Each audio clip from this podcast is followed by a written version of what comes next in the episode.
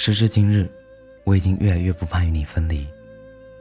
如果风是你，月亮是你，芭蕉也是你，那么我就笃定那些梦是你，耳边一直响彻的笑声是你，西湖边无端而来的平沙落雁也是你。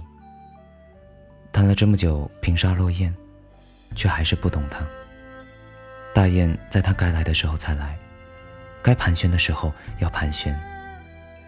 但几乎可以肯定的是，它们一定会飞走。但是还好，再见，亦可期。